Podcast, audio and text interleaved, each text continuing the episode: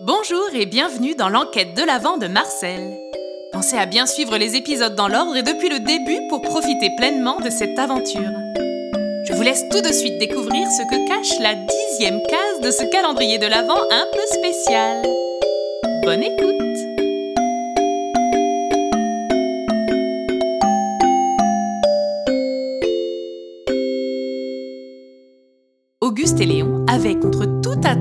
passé une excellente nuit malgré les émotions de la veille. Réveillés de bonne heure et de bonne humeur, ils commencèrent leur journée en découvrant avec surprise ce que Gédéon avait préparé pour eux dans leur sac d'enquêteur. Carnet, crayon, gomme, hum, hum, hum, parfait, colle, ciseaux, trombone. Un gâteau? Oh, regarde, il y a un petit mot. Comment bien enquêter? Quand on a le ventre vide En cas de besoin, n'hésitez pas à me solliciter pour d'autres petits encas. Ce Gédéon tellement serviable, trop serviable. Gus, attention, il ne faudrait pas que nous finissions par trop nous écarter des faits. Pas trop de considérations personnelles. Tu as raison, Léon. Continuons de regarder ce qu'il y a là-dedans. Casquette Elle est trop belle, on dirait celle de papy. Il y en a deux, tiens, prends celle-ci. Un élastique? Une pince à linge? Décidément, ce Gédéon n'a pas fini de nous surprendre, je crois. Une fois l'inventaire terminé, les deux frères avancèrent en direction du réfectoire tout en faisant le point sur leur soirée. Ils étaient tellement pressés de se retrouver devant une assiette pleine qu'ils en oublièrent de prendre tout le matériel que Gédéon avait laissé à leur disposition. Tu sais, Léon, j'ai bien réfléchi hier soir avant de m'endormir et. hum, Ce Gédéon. Certes, il a l'air de cacher quelque chose, mais. Léon ne laissa pas le temps à son frère de finir sa phrase, qu'il le fit à sa place. Mais il n'a pas l'air d'avoir un mauvais fond, c'est bien cela?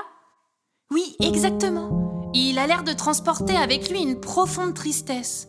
Je me demande pourquoi, et pourquoi il tente de la cacher de cette façon. Sous ce masque du super secrétaire, super serviable et super organisé. Tu sais, Gus, c'est sans doute parce que c'est réellement ce qu'il est, et que ça lui fait aussi du bien de se sentir aussi doué dans quelque chose, non? Les deux frères poursuivirent leur discussion en avançant dans la grande allée qu'ils avaient empruntée la veille lors de leur arrivée.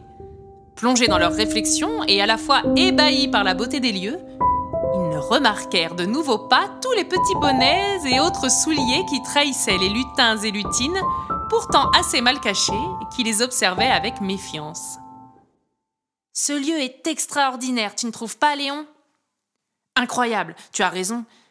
Oh, J'espère que le petit-déj sera aussi bon que le paysage est beau. Oh, oh oui, j'ai tellement faim. J'espère qu'ils auront de la tisane aux épices, histoire de bien nous réchauffer. Oh, je suis d'accord. Et du jus d'orange aussi. Et des crêpes au chocolat. Arrête, Gus. J'ai déjà méga trop faim. T'arranges rien, là. Gédéon attendait les deux garçons à l'entrée du réfectoire. Bonjour, messieurs. J'espère que votre nuit fut la plus agréable possible.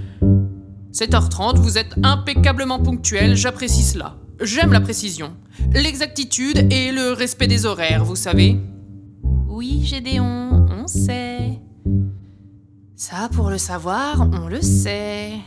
Vous trouverez vos plateaux de petit déjeuner sur la table avec la nappe verte, là-bas.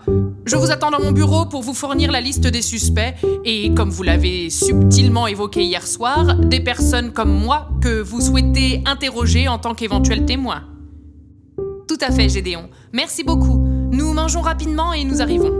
Les garçons réussirent tout juste à ne pas rire devant l'agacement évident du secrétaire. Ils rejoignirent leur table et eurent la très agréable surprise de découvrir que leur plateau était constitué de deux tasses fumantes dont l'esquise odeur d'épices les ravit immédiatement. Deux grands verres de jus d'orange fraîchement pressés et une véritable montagne de crêpes au chocolat. Ils étaient tellement surpris qu'ils ne prononcèrent pas un seul mot, s'installèrent et dévorèrent ce copieux petit déjeuner. Ils retrouvèrent quelques minutes plus tard le secrétaire en plein tri d'un classeur au nombre incalculable d'intercalaires colorés. Vous voilà, messieurs, très bien. J'espère que le repas était à la hauteur de vos espérances. Euh, entrez et installez-vous, je vous en prie. Merci pour le petit déj, Gédéon. C'était succulent. Oui, Léon a raison. Et vous êtes vraiment un magicien pour avoir su que c'était exactement ce qu'on voulait manger. Ah ah, malheureusement non, jeunes gens. S'il y a bien une personne ici qui est incapable de fournir la moindre étincelle de magie, c'est bien votre serviteur. passons, passons. Euh, vous aviez des questions? Les garçons furent émus de voir la tristesse évidente que ressentait Gédéon en prononçant cette phrase. Ils changèrent rapidement de sujet pour ne pas le mettre davantage mal à l'aise. Eh bien, pour commencer, pourriez-vous retracer le cours de votre matinée le jour de cette fameuse disparition? Oui, oui, bien entendu. Euh, comme chaque matin, c'est à 6 heures que je me suis réveillée. Après un court moment de méditation, j'ai installé mon nécessaire d'écriture afin de pouvoir... Permettez-moi de vous interrompre, Gédéon. Pourriez-vous démarrer directement à... Attendez, si ma mémoire est bonne...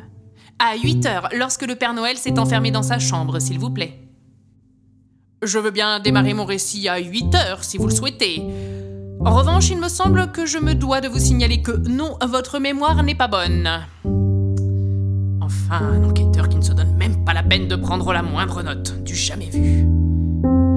Je remarque que vous n'avez même pas pris la peine d'utiliser le matériel que j'avais mis à votre disposition. Quel professionnalisme Euh, eh bien... Euh, eh bien, c'est ainsi. Euh, reprenez donc à l'heure à laquelle le Père Noël s'est enfermé dans sa chambre, s'il vous plaît. 9 heures donc. À 9h, j'étais en train de répartir le courrier dans les 387 boîtes aux lettres du royaume. Autant vous dire que cela me prend une bonne partie de la matinée. Tout en restant disponible lorsque quelqu'un appelle le standard, cela me prend en général une bonne heure. Nous voilà donc rendus à 10h ce matin-là.